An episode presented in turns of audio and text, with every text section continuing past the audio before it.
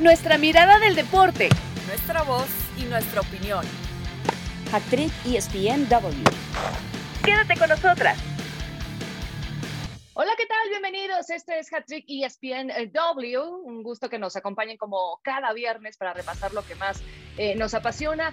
Eh, Carito Padrón, eh, con nosotros, ¿cómo estás, mi querida reina? Muy bien, muy bien. Hoy es una semana movida, ¿no? Han pasado muchas cosas. Fue la Europa League con polémica y en esa victoria del, del, Sevilla, la primera final perdida para, para José Mourinho, las lágrimas de Dybala. Pero bueno, las lágrimas por un lado y la alegría por otro, Reina, porque hoy hay un invitado muy especial. Exactamente, estamos de manteles largos porque por fin el señor Miguel Ángel Briseño nos hace el honor de acompañarnos. ¿Cómo estás, mi Mike? No, no, el privilegio es mío. Privilegio es mío por recibir semejante invitación. De verdad es un placer, un gusto enorme estar aquí con ustedes, platicar de deporte y algo más. Si, si se animan, ahí dejo el valor, ¿no? el, algo más me gustó, el algo más el me algo gustó. más, yo, si yo quieren, que sí. pero principalmente deportes con ustedes, que, que, que, siempre lo hago en shows, pero por primera vez en el podcast que, que tienen, la verdad me da muchísimo gusto acompañarlos. Es que siempre tenemos como debates gourmet, ¿verdad? Y, y, luego filosofías de la vida. En fin, no sé, para que lo considere también el productor, bueno, podemos hacer. Hoy no, hoy no este... vino Marisa, hoy no vino Marisa.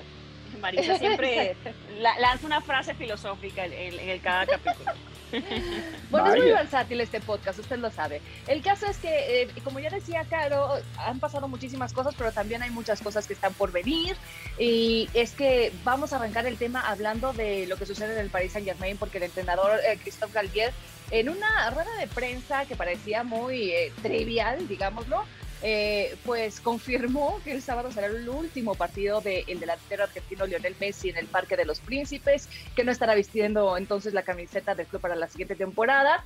Eh, parece, ¿no? Se especula, se ha escuchado que iría al Inter de Miami, también hay una oferta en Arabia y que si terminaría después a préstamo en el Barcelona, lo cual quizá pues así estaría resolviendo el tema del club catalán eh, para zafar el tema del fair play financiero. Pero bueno, el caso, y centrémonos, es que se acabó la era de Lionel Messi en el conjunto parisino. ¿Qué tanto va a sufrir esta salida el Paris Saint Germain, Caro? Eh, pensando que también ya hace rato que se sentía como una relación cortada ahí, llevábamos meses platicándolo, eh, y algo que no se le perdonó a la pulga fue haber regresado como campeón del mundo, cosa que en otro club a lo mejor le hubieran rendido mayor tributo.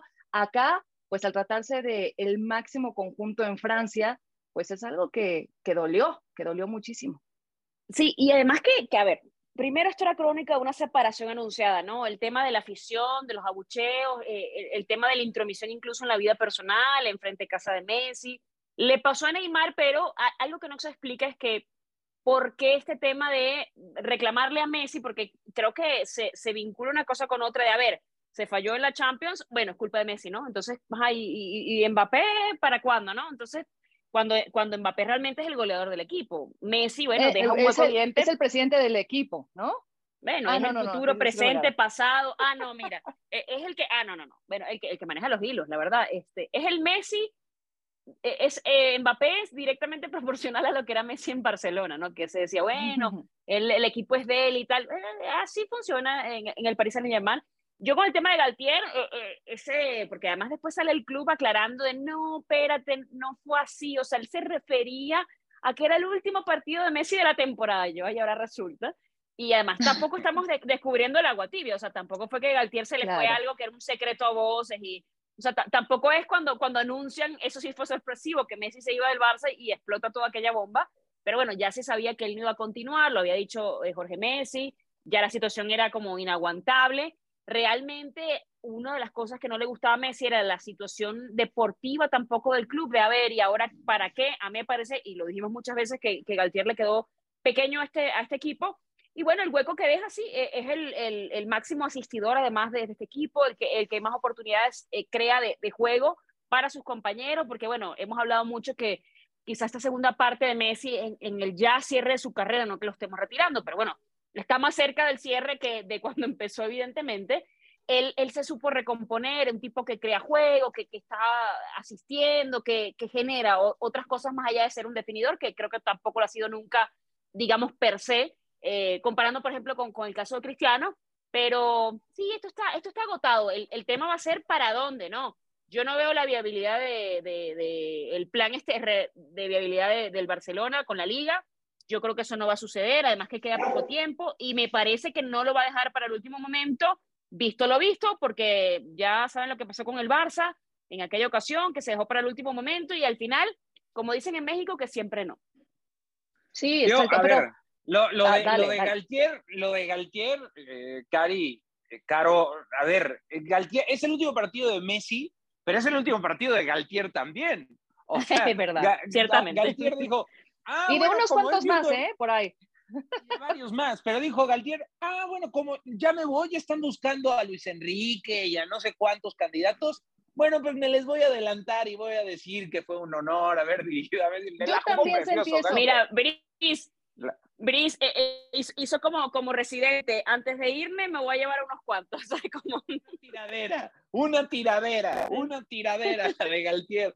Pero a ver, yo, eh, esto, ¿quién, ¿quién puso cara de sorpresa en esa conferencia o cuando vimos en redes sociales ese video? O sea, esto de Messi con el Paris Saint Germain debió ser un romance, iba a decir en Las Vegas, pero queda muy lejos, debió ser un romance eh, en Ibiza, ¿no? O sea, debió ser un amor de verano y, pretendimos que esto podía ser un matrimonio duradero. Esto de Messi con el Paris Saint Germain no debió esto fue más matrimonio por conveniencia, matrimonio por conveniencia. Eso, eso, pero nunca acaba bien, nunca acaba bien. Cuando el amor no es sincero, nunca acaba bien. Todo tiene límite de tiempo y aquí claro que había conveniencia económica, por ahí Messi dijo, bueno, pues voy con mis amigos, eh, eh, un buen ensamble, este, París, vivir en París, pues en, algún momento soñé con vivir en París, es una gran oportunidad. Convenía a priori a todos, pero esta etapa se acabó cuando los eliminaron en el Bernabéu. O sea, cuando, cuando al París deja ir esa ventaja de dos goles en el Bernabéu, ahí se acabó la etapa de Messi en el Paris Saint-Germain Realmente fue un muerto en vida esta última temporada y, qué bueno por el bien de todos que se separen. Y yo creo que así como cuando acaba un matrimonio tóxico, le va a ir mejor a las dos partes por separado. Esa es la verdad. No, y también eh, yo creo que hizo bien Galtier en adelantarlo para que tengan el respeto que se merece con el mejor de la historia, que fue a París a sumar, pero ojo, no a resolver él solo todos los conflictos de un club que muchas veces no tiene rumbo y que le dio las llaves de la casa a un chavalito de 23 años, porque yo sí me atrevo a decirlo o ponerlo en palabras.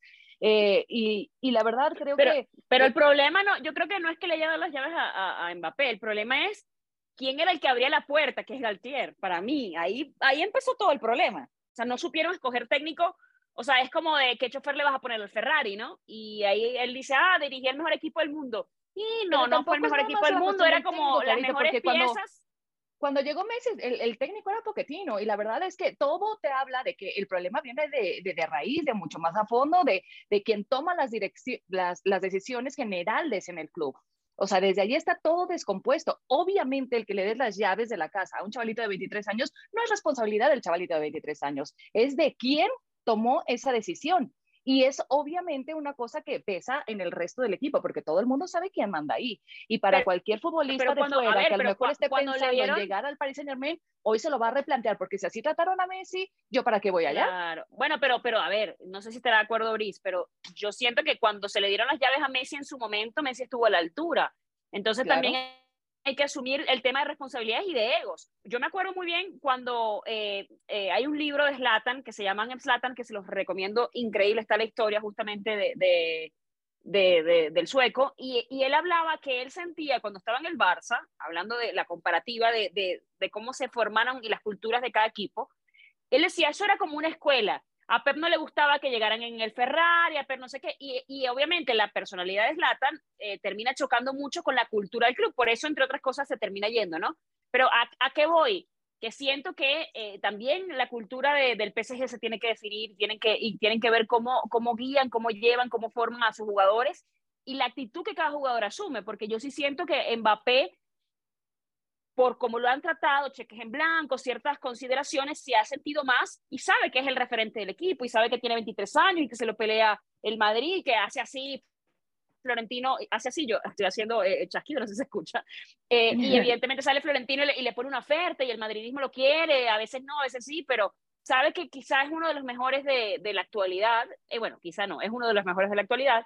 Entonces yo sí siento que, que también parte mucho por eso, por cómo tú eh, bajas los egos de tus jugadores, por cómo tú controlas tu vestidor y, cómo logras que haya un ambiente y, y el mejor ejemplo, por, ¿por qué nombro el Barça? Porque cuando Pep llegó se encontró con este ambiente y dijo, a ver, aquí los brasileños no se me sientan juntos a comer, aquí todos los días vamos a cambiar de mesa y trató de hacer un equipo realmente y ese equipo trascendió con aquel 6 de 6 y todo lo que hizo el Pep Team. Entonces, también parte mucho por, oye, ¿cómo administras tu equipo y qué cultura va a tener tu equipo a partir de, de cierto punto? Más allá de a quienes tienes. Pero a ver, la pregunta es, cuando llega Messi, ¿sí sabíamos que Mbappé era el que adornaba la casa? O sea, yo creo que eso se fue descubriendo conforme transcurrió la primera temporada de ellos tres juntos. O sea, yo sabíamos que Mbappé ya era un jugadorazo, sabíamos que Mbappé ya lo quería el Real Madrid, esa fue la rebatinga, pero yo siento que eh, el hecho de que tuviera las llaves de la casa y el derecho para decir qué, cuadros se colgaban y dónde en esa casa llamada París Saint-Germain, lo fueron descubriendo con el paso de los partidos. O sea, si Messi hubiera llegado al Paris Saint Germain cinco años antes, no hubiera quedado duda de que era Messi el que llevaba las riendas. Pero un Messi veterano y un Neymar medio venido a menos y un Mbappé eh, campeón del mundo ya y en la flor de, de su juventud y en la plenitud de su juego, yo creo que fue, o sea, no se esperaron que hubiera tal disputa porque, a ver, se disputaron hasta los penales. O sea, si, si los penales se los, se los discutían y, se los arrebataban ante los ojos de todo el mundo, ¿ustedes no creen que en el vestidor pudo haber eh, habido más de una disputa por cuestiones eh, tácticas y, y, luego para colmo ponen a dos técnicos, ¿no? A Pochettino y a Galtier, que no son Guardiola, o sea, no comen en esa mesa, no comen en Claro, mesa pero es que tiene, tienen que ser un técnico de mucha personalidad para controlar un vestuario así. mira, a veces pues intentaron traer a Zidane, pero no se, no se dejó. Que, que, hubiese sido bueno porque uno menosprecia la gestión de vestuario y a veces hay muchos los que reducen a ciertos técnicos, no, él es un gestor de vestuario, pero es que necesitas un gestor de vestuario en este momento en el PSG. Lo necesitabas eso para que el tema de Cavani, Neymar en su momento, como menciona Brice, eh, el tema de Mbappé, Messi, Neymar, la afición, o sea, todo eso tenía que, las declaraciones que se dieron en algún punto en conferencia de prensa por Mbappé, espérate, o sea, hay, hay un tema de que se te fue de la mano y, y jugadores por encima de las circunstancias, y eso no puede pasar, sobre todo cuando estás invirtiendo en un equipo con piezas top para que funcione. Entonces, o, te pasan por encima las piezas cuando no eres un técnico de cierta personalidad como Galtier. Me parece que se vio sobrepasado otra vez por las circunstancias. Pues yo dejaré esto por aquí, me retiraré silenciosamente. Xavi Hernández, el entrenador de Barcelona, ha dicho la semana que viene Lionel Messi estará tomando una decisión, hay que dejarlo tranquilo, pero el crack argentino tiene las puertas abiertas en el Barcelona. ¡Eh! Yo creo que eso es muy populista, ese, ese, comentario. Va a jugar, yo creo va a jugar en el Barça. Para mí va a jugar no, en el Barça. hombre, pero ¿cómo va a ser viable económicamente eso y tan rápido? Porque la liga no es viable económicamente, pero hay truquitos como tú dices. Con truquito, yo, yo, estoy, yo, estoy como, yo estoy con Cari, yo estoy con Cari. Yo creo que con un truquito, un truquito por aquí, una palanquita por acá, para hacer magia, polvitos, Shazam, Messi en el Barça. De a mí se acuerdan y, y te juego lo que quieras, Carito. Mira, me, Messi en el Barça y nos, nos olvidamos de, de, aquel verano sin ti, ¿no? O sea, nos olvidamos de todo lo que pasó con Messi. Pues el Barça está pendiente de algunas determinaciones que tiene que tomar la liga en cuestión de días y después también está el tema de la UEFA, que si la sanciona o no la sanciona, en fin, pero yo creo que mientras tanto están súper pendientes del tema que más les interesa, que es la cuestión de Lionel Messi, y que hay truquitos, hay truquitos, pero bueno, ya... Ojalá pase. claro, porque que, que, se que se despida bien, o sea, tampoco así, ¿no? No digo, no, ojo, no estoy, no estoy en contra de que regrese, solo que veo que hay un, un su desmadrito por allí. El Last Dance, tiene que haber un Last Dance, un Last Dance sí, como sí, Dios manda para Messi, tendría que haberlo. Todos quisiéramos eso, oigan, o, o un Last Dance eh, efectuado en el escenario de Arabia, ¿qué tal les suena eso? Porque eh, ya Cristiano Ronaldo dijo, pues todos los que quieran venir para acá, no importa edades, eh, no importa de dónde vengan, son bienvenidos. Eh, obviamente eso haría crecer la liga eh, de ese lado del mundo. Y es que pues se habla también de que Karim Benzema tiene una oferta jugosísima para dejar el Real Madrid y llegar a esos territorios a jugar. De hecho, un tanto incómodo y molesto contestó Karim Benzema cuando se le preguntó durante un evento de Marca eh, si su futuro seguía estando en el club merengue. Y él dijo, bueno, hoy estoy ahí, ¿no? y la vida no es lo que se dice en Internet, pero nunca se atrevió a decir contundentemente, yo voy a seguir en el Real Madrid. Y obviamente esto pues da a pensar qué es lo que tiene que hacer el conjunto que dirige eh, Ancelotti hasta el momento, ¿no? Y que preside también por eso, por eso dudaste, por eso dudaste, que bueno, Ancelotti. hasta donde sabemos. Ustedes, fue a propósito la pausita, este, ustedes saben, y porque tienen que tomar decisiones, o sea, si traerle a un partner en la delantera a Karim Benzema o más bien estar buscando su reemplazo, Bri. Yo, yo creo que ya llegó el momento, ¿eh? o sea, llegó el momento de hacer la renovación y para el Madrid sería lo más fácil que sea Benzema el que tome la decisión de irse a Arabia. Y, lo, veo, lo veo viable. A ver, tiene 34 años Benzema, como para dar un, par de años más eh, buenos en Arabia Saudita, forrarse de billetes de dólares, euros, como quiera que le paguen al gato francés. Ay, qué envidia, qué envidia. No, sí, la verdad es que si, me pidiera consejo Benzema, que creo que no lo va a hacer hasta donde tengo este, conocimiento. Él escucha este podcast, ¿eh, No, bueno, sí, Karim, Karim, si me estás escuchando, hermano, toma la oferta, toma la oferta, por el bien del Madrid y por el bien tuyo. Yo creo que se acabó el ciclo de Benzema en el Madrid, e inclusive si se quedara Benzema, eh, es momento de que el Madrid eh, vaya por un delantero fuerte al mercado, aunque lo dudo mucho, eh, para cómo ha operado Florentino Pérez en el, en el mercado, ahorrándose hasta el último centavo y, consiguiendo jugadores, en su mayoría brasileños, jóvenes, para desarrollarlos con el paso del tiempo en Madrid, caso Vinicius, caso Rodrigo y ahora Hendrik, que ya viene, eh, yo no creo, la verdad, que vaya a poner en la mesa mucho dinero por nadie, o sea, va, va a buscar las ofertas en el mercado, en una de esas va a ir por Firmino que se le acaba el contrato en el Liverpool y ahí este medio acomoda a Rodrigo, a Vinicius, por ahí va por José Lu, el delantero del español. Yo no creo que vaya por Kane o por Rosimén, o sea, no creo que vaya a pagar más de 100 millones de euros por nadie para como ha operado en los últimos años Florentino Pérez.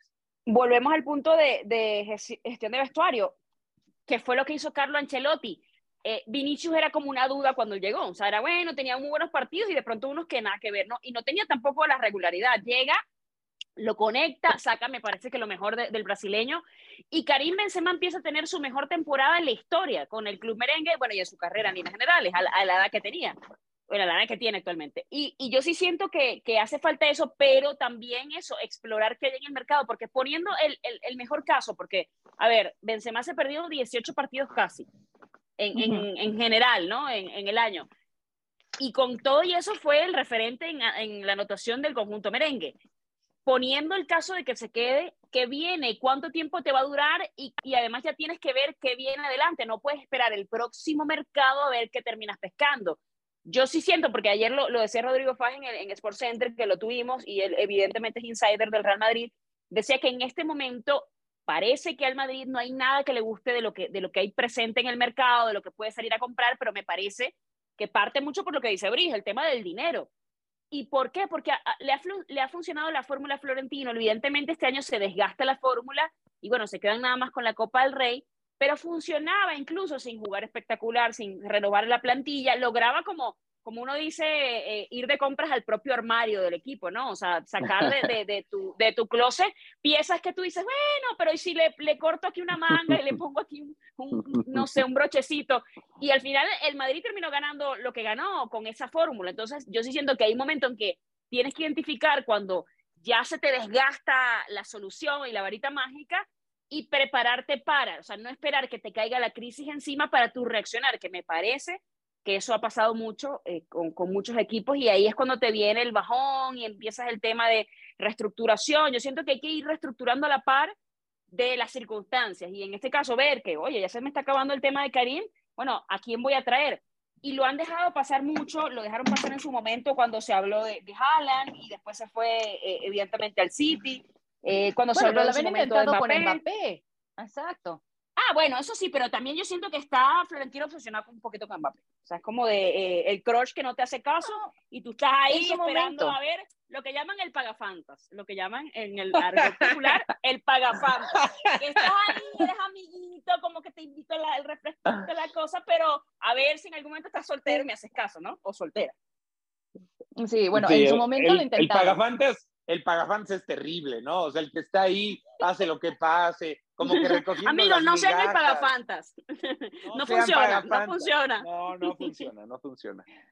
Bueno, él también se hablaba por ahí de la opción de Harry Kane, que para algunos suena que ni pintado, un jugador letal que ya decidió salir del Tottenham y que está listo para un club aún más grande de peso y de nombre como un Real Madrid. Eh, otros lo critican porque dicen es que no ha ganado nada, pero bueno, también para ganar algo realmente importante, pues también necesitas estar en un equipo de peso que en este caso se lo podría ofrecer el Real Madrid.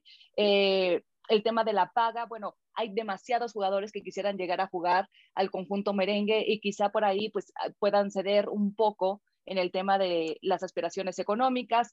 Eh, en fin, yo creo que coincido con ustedes desde hace rato que el Real Madrid tendría que haber visto que viene un desgaste natural, pero no nada más en el caso de Benzema. Eh, ya hemos hablado de, un Tony Cross, de un Luka Modric, que evidentemente muy talentosos, pero que quizá ya te ofrecieron lo mejor de los años eh, que tuvieron de brillantez y pues ya también están en una época de declive, ¿no? Y que tienen que pensar en la, renovación de varios puestos dentro de la plantilla.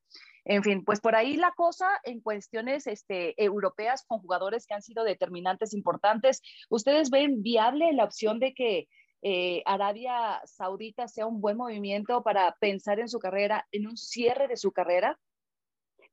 Económicamente sí, ¿no?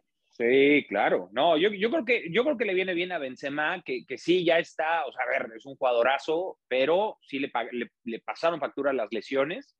Eh, yo creo que él está en un punto en que todavía puede recibir esas ofertas y tomarlas. Si se espera un año más, no sé si vaya a ser del mismo grosor esa oferta. O sea, yo creo que le, le viene bien a todas las partes. Le viene bien a Arabia Saudita, le viene bien a Karim Benzema y le viene bien al Madrid. O sea, yo creo que es win-win-win en este momento. Ya después, no lo sé. Y de la renovación que decías, Cari, yo creo que de la media cancha eh, sí se necesita una renovación, pero ya comenzó. O sea, entre Camavinga, Chuamení, Valverde y se dice que llega Bellingham, yo creo que la renovación ya está en curso, cosa que no ha empezado en el frente del ataque. O sea, ¿quién es el relevo de Benzema? No existe. Hoy no está en el pero, todavía. Pero, por ejemplo, yo, yo siento que con la opción de Arabia van a intentar, porque ya, ya obviamente el Madrid empezó a mover la prensa. Ayer Marca titulaba se queda, por ejemplo que ya lo hemos escuchado en otras bocas, en otras circunstancias, y no sé qué. en otros clubes. Pero bueno, yo no quiero aquí tocar ninguna herida vieja de nadie. Eh, el punto es que decía eh, el texto de marca que, bueno, que era, o sea, si, si Karim se quedaba, porque todavía le queda un año de contrato, bueno, su último año en el alto nivel profesional, en lo más top. O sea, el Madrid va a apelar a eso, a, ver, no estoy preparado porque no, no sé a quién comprar, no sé si tengo el, el dinero, no sé cómo moverme, voy a tratar de que se quede y, y, extender un poquito más el plazo que tengo para renovar, apelando a eso, oye, que esta sea tu última temporada anunciada, vamos a hacer una gira, despídete como una leyenda del madridismo. Eh, evidentemente no es lo mismo jugar en la liga, jugar en el Real Madrid, que irse a Arabia. Entonces, bueno, ya tendrás tiempo para irte, entre comillas, a retirar a Arabia y disfrutar de otro mercado, de otra cosa, de otros millones y etcétera. Porque obviamente tampoco tienen como para, para ofrecerle el dinero y, y, y, que se quede, porque para eso van y ofrecen el dinero por otro más joven, ¿no? Pero yo siento que, yo creo que se va a quedar al final. No sé si es la mejor solución porque volvemos al punto, es retrasar lo inevitable, ¿no? Va a pasar, el yunque va a caer en algún momento, estás tratando de, de que sea más, más lenta la caída. Hoy estoy, hoy estoy filosófica, qué bárbara. Muy, estamos grabando todas tus frases, ¿eh? para, el especial de fin de año, Carito. Eh, bueno, pues hasta ahí dejamos el tema de fútbol internacional. Vamos a hacer eh, la pausa en esta edición de nuestro podcast Hattrick ESPN, pero eh, siga con nosotros porque tenemos que hablar de lo que viene, otro verano peligroso para la selección mexicana de fútbol y una tremenda final en puerta de la Liga MX femenina. Actriz ESPN Double. Se aproxima otro verano peligroso para la selección mexicana, con un reto importante para borrar la mala imagen que quedó en la era de Gerardo Martino donde su rival vecino, Estados Unidos, le ha dominado en cada partido. Hoy ya con otra estructura comandada con Ares de Parga, la era de Diego Coca, la llegada de Diego Davino como director deportivo y de Andrés Lilini a cargo de selecciones menores. Eh, se habla de, para empezar, dos partidos de preparación, ¿no? Ante Guatemala y Camerún, y lo que ya sabemos vendrá eh, próximamente Nations League, eh, Copa Oro. Eh, cuando vemos la lista primero de 40 jugadores que se publicó, reducida después a 33, cuando escuchamos que 10 solamente van a estar jugando los partidos de preparación, 11 sí disputarán Nations League y Copa Oro, y solo el 12 restante estarán disputando todo lo antes mencionado. parece, mi querido Miguel Ángel Briceño, que ¿realmente estamos teniendo un cambio generacional ese que tanto se pedía en la selección mexicana o estamos jugando ya no a las rotaciones, sino a los bloques de jugadores? Eh, es que, ¿sabes qué, Cari? ¿Cuál, cuál, ¿Cuál relevo generacional? O sea, no hay jugadores suficientes para hacer relevo generacional. O sea, yo, si, si entendemos relevo generacional como ahora sí considerar a Santiago Jiménez como parte del equipo, que sigo sin entender por qué no fue al Mundial, y, y, llevar a Laines y, y, considerar más a Córdoba, o sea, si eso es, eso es nuestro relevo, sí, yo creo que ya está en puerta porque están convocados y, y van seguramente a tener buena participación. Pero si hablamos de algo más profundo, como para decir, mira, convoquen a, a, tres del Atlas y a otros dos de Cruz Azul y a tres de Chivas, digo, por ahí estará de hoy, ¿por qué no llevaron al Nene Beltrán después de la buena liguilla que tuvo? Creo que cabe cierta polémica, pero tampoco es como que vaya a cambiar el rumbo de la selección porque no consideren a estos jugadores. O sea, creo que el volumen de, de nuestros jugadores jóvenes proyectados para la selección nacional no da para decir, ya necesitamos un relevo traigan a estos 15, 18 jugadores que son nuevos y que eso sí nos van a dar buenos resultados. No, o sea, realmente la base tiene que seguir siendo la misma, pero ahora sí apuntalado por los jugadores jóvenes, eh, sumando a Córdoba después de la magnífica liguilla que tuvo, y creo que Córdoba no estaba hasta, eh, hasta antes del Mundial en ese panorama, ahora lo podemos sumar, para que esa, e, esa, esos, esas pequeñas adiciones sí le den otro rostro al Tri, que creo que en cierta medida sí puede cambiar un poquito las cosas y poco a poco de cara al 2026. Yo, yo creo que ojalá tuviéramos esa baraja de opciones, como dice Bri. También hay que reconocer que pues no tenemos tantas opciones, no está malo decirlo, ¿no? No, y además que no solamente no tenemos las opciones, yo sí siento que cuando sí ha habido la opción, lo que dice Briseño, no las has convocado, ¿no? El caso específico de Jiménez, que en su mejor momento no va a un mundial en donde te hacía falta gol y, terminaste entonces al, referente y además eh, eh, yo lo que nunca entendí, o sea, digo, ya no, no quiero caer en lo mismo, porque ya lo hemos hablado muchas veces acá y fuera y en Sport Center, es como si no respalda la racha o los goles o los números a tu delantero, entonces ¿qué termina respaldándola? Yo siento que a veces en selección se han movido muchos temas fuera de cancha, en el sentido de... Em, de que el técnico se casa con una idea, hipoteca su idea y se muere con eso, entonces sí siento que sobre todo en la estructura de selección nacional debería eh, eh, pesar más también ciertas opiniones, más allá de que un técnico se case con un planteamiento, se case con unos jugadores y apueste siempre a la suya, ¿no? El caso, por ejemplo, del Tata con, Funes Mori, que no es por, por tirarle a Funes Mori ni nada, pero yo hasta dije en su momento, cuando él lo, lo, finalmente lo convocan a selección nacional, tampoco venía en su mejor momento.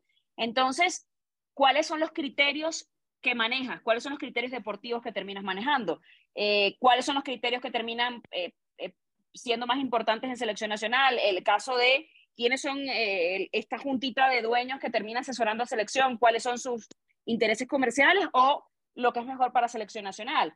Pues no, no hay mayor baraja y por eso la gente dice, ah, pero son los mismos de siempre, la misma gata revolcada. Sí, pero también eso, ¿para dónde vas a mirar y a quiénes vas a mirar? Hay otros casos, por ejemplo, como el, caso de Guzmán, que seguimos pensando, bueno, un tipo que no, entonces era la posición, después lo cambió de posición, no, que no era la posición, que era otra cosa. Eh, en estos días estaba platicando con alguien y me decía que se cree en su entorno, que bueno, que fue por el caso obviamente del doping y todo aquello que pasó, me parece que ya en el 2020, pero eh, todavía hay, hay, hay como que frentes abiertos de los que no tenemos nosotros respuesta, ¿no? Y que terminan afectando el rendimiento de selección. Pero bueno, yo no sé, yo no soy muy optimista últimamente con respecto a, porque no veo que cambie la situación. Entonces es como ser mm. optimista con la misma circunstancia y los mismos elementos y el mismo juego. Entonces no, no sé por dónde va a ir la cosa. Suele decirse siempre nuevo ciclo, eh, nuevas ilusiones, ¿no? Eh, yo la verdad les confieso, yo ya no me ilusiono para nada con lo que veo, pero sí reconozco, sí reconozco que Diego Coca por lo menos está mm, apostando más por los jóvenes, como decía Briceño, dentro de lo que hay y de lo que se puede, ¿no? A comparación de lo visto en Qatar con el Tata, que era de las selecciones más viejas, ahora se está bajando apenas tres añitos el promedio de edad, pero son tres muy buenos años, ahora el promedio es de 25 años, eh, diciéndole adiós ya a ciertos jugadores, eh, como el caso de Guardado, Talavera, Herrera, Cota, eh, hablando de, por ejemplo, una central donde pues ya no tendremos o no vemos a Néstor Araujo, Héctor Moreno, pero ya hablas entonces ahora de César Montes, de Johan Vázquez, que sí, Víctor Guzmán, ¿no? Lástima también de la lesión del chiquete, pero siento que por lo menos el esfuerzo de buscarle y de rascarle con muchísimas ganas, ahí está. Ahora, ¿qué tantos resultados te pueda dar? Pues eso sí está por verse, o sea, eh, no sé, creo que, por ejemplo, lo de Raúl Jiménez será cantado, creo, que solo estará para los amistosos por eh, cualquier lesión o baja. De y fíjate que lo de Raúl ya se venía y, y, el Tata lo termina respaldando porque era como su muchacho, ¿no? O sea, como bueno, luce en las eliminatorias, aparece la, aquella lesión. Claro, pero, pero se manejó así, pero así se manejó.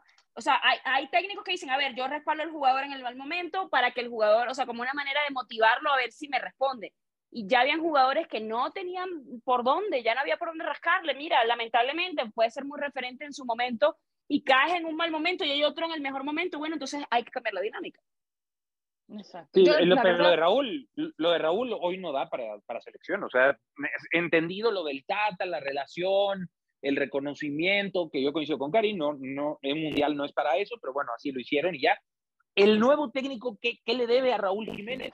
El, el, el, gol contra Panamá, o sea, le emocionó un gol de hace 10 años, por favor, o sea, seamos sinceros y seamos, este, la selección que debe tener sangre fría para decir, oye, hoy Raúl Jiménez no es un jugador de selección y no tiene nada de malo decirlo y reconocerlo, no porque le haya pasado esa, esa tragedia que puso la vida de, de, Raúl en, en, serio peligro.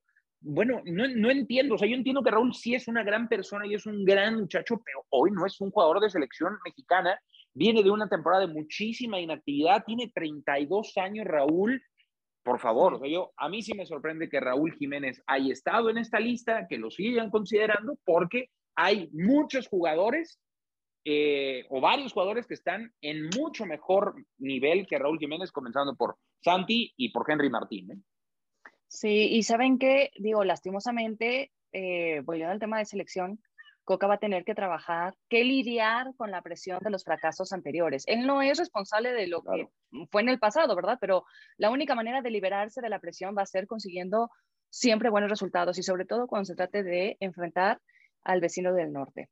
Eh, y bueno, vamos a dejar ahí el tema porque, señores, tenemos que tocar lo que se viene. Final de la Liga MX femenil entre Azul Cremas y Tuzas, que promete ser sumamente emocionante y tener muchísimos elementos para ser una de las mejores finales en la historia del el balompié femenino azteca. Vamos a escuchar lo que nos ha dejado nuestra querida Julia Hedley al respecto.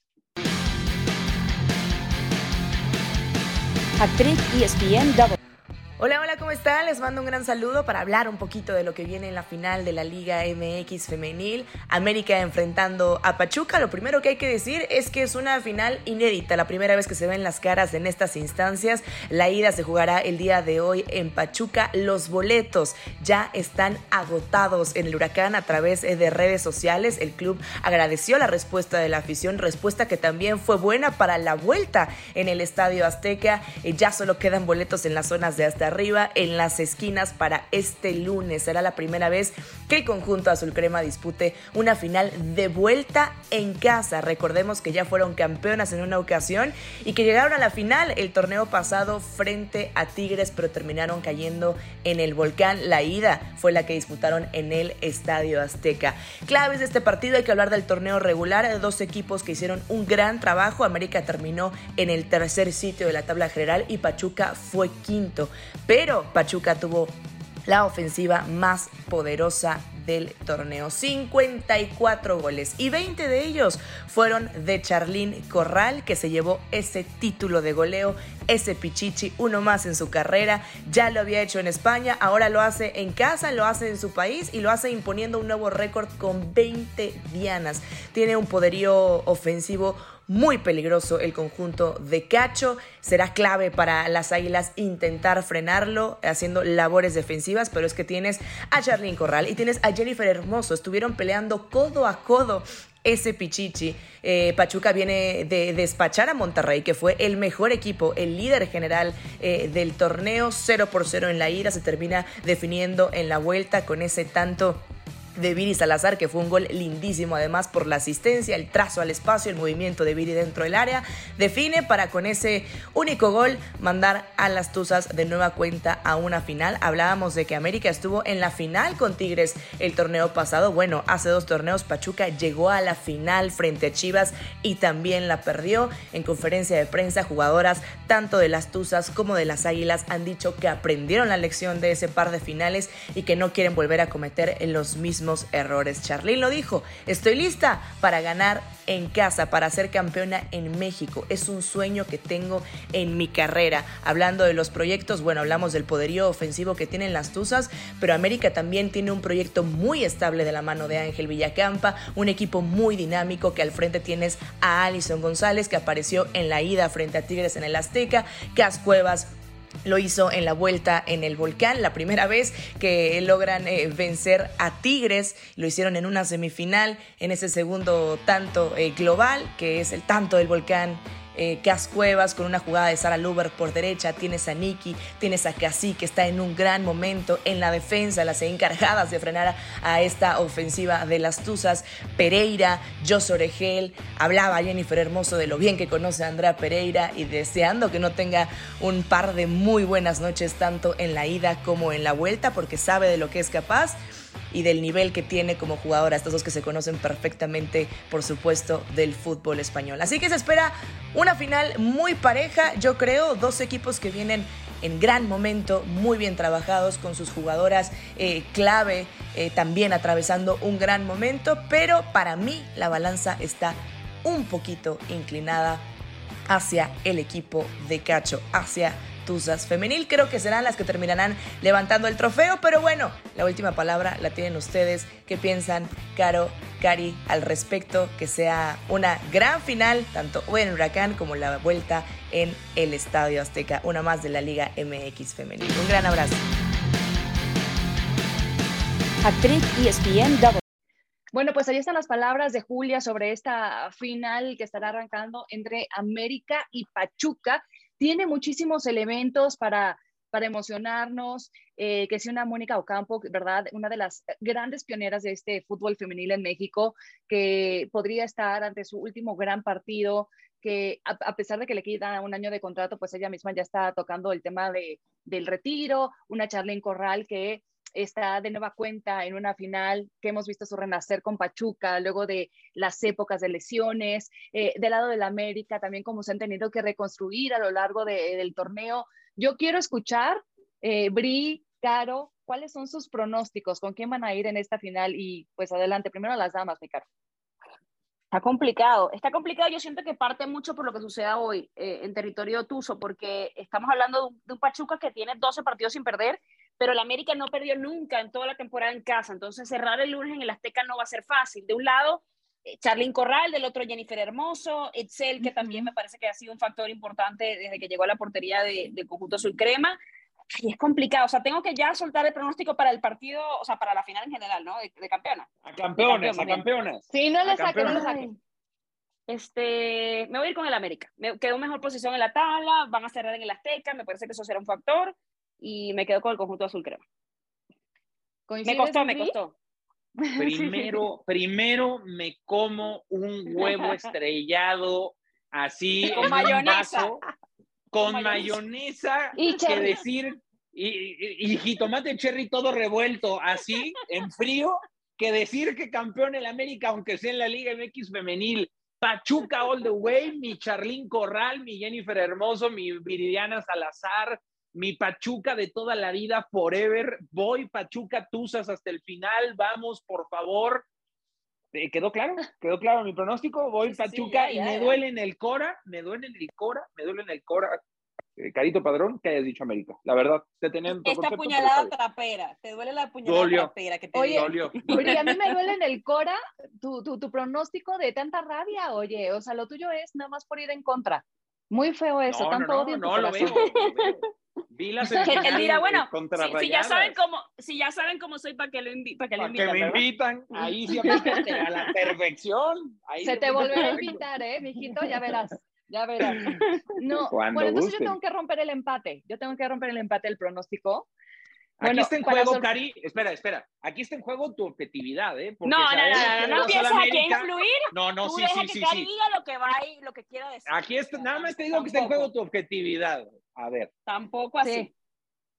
Eh, he de decir como Caro que me cuesta muchísimo trabajo decidirlo, pero y para sorpresa de todos ustedes, voy a ir con Pachuca, porque Eso. ante todo soy, un, soy una enamorada del fútbol y soy una enamorada de las grandes historias y por algunos puntos que ya destaqué, me encantaría ver que eh, la justicia futbolística se inclina del lado de las Tuzas y que tengan un gran cierre de, de, de, historia para Mónica Campo, para lo que ha hecho Charlene Corral y el impacto que también las dos jugadoras tienen en nuestro fútbol femenil. Eh, por supuesto, sin quitarle mérito a todo lo que ha hecho el América y con las grandes jugadoras que tiene como Kiana Palacios, como Alison González, pero, pero de verdad no sé, es una cuestión de corazonada. Yo creo que esta vez la llevan eh, las Tuzas eh, como delantera. Ya veremos. El corazón veremos. nunca miente. El corazón nunca miente. Bueno, ya, ya, ya veremos, te invitamos la semana que viene. Digo, yo no estoy diciendo que yo tenga la gusto. razón y yo no estoy aquí a la americanista y tal, no, pero, pero bueno, cada quien, cada quien con su, cada quien con su, con su juicio y con su En conciencia. tu conciencia, en tu conciencia quedará, Carolina Padrón. En tu conciencia. No pasa nada, no pasa nada. Te volveremos a invitar, mi querido diseño. Esperamos que te lo hayas pasado muy bien. ¿Verdad que sí? con notó. muchísimo gusto, con muchísimo gusto, de verdad. Muchísimas gracias y un placer conversar con ustedes aquí en este espacio. Bueno, gracias también a Julia Hedley, que nos dejó este, esa perspectiva acerca de la Liga MX femenil. Gracias, Carito Padrón, a nuestro Produ Rodri, y gracias a ustedes, como siempre, por escucharnos y por compartir este podcast y todos sus comentarios. Síganlo haciendo. Y nos escuchamos en la próxima. Nuestra mirada del deporte. Nuestra voz y nuestra opinión. Esto fue Hack Trick ESPN W.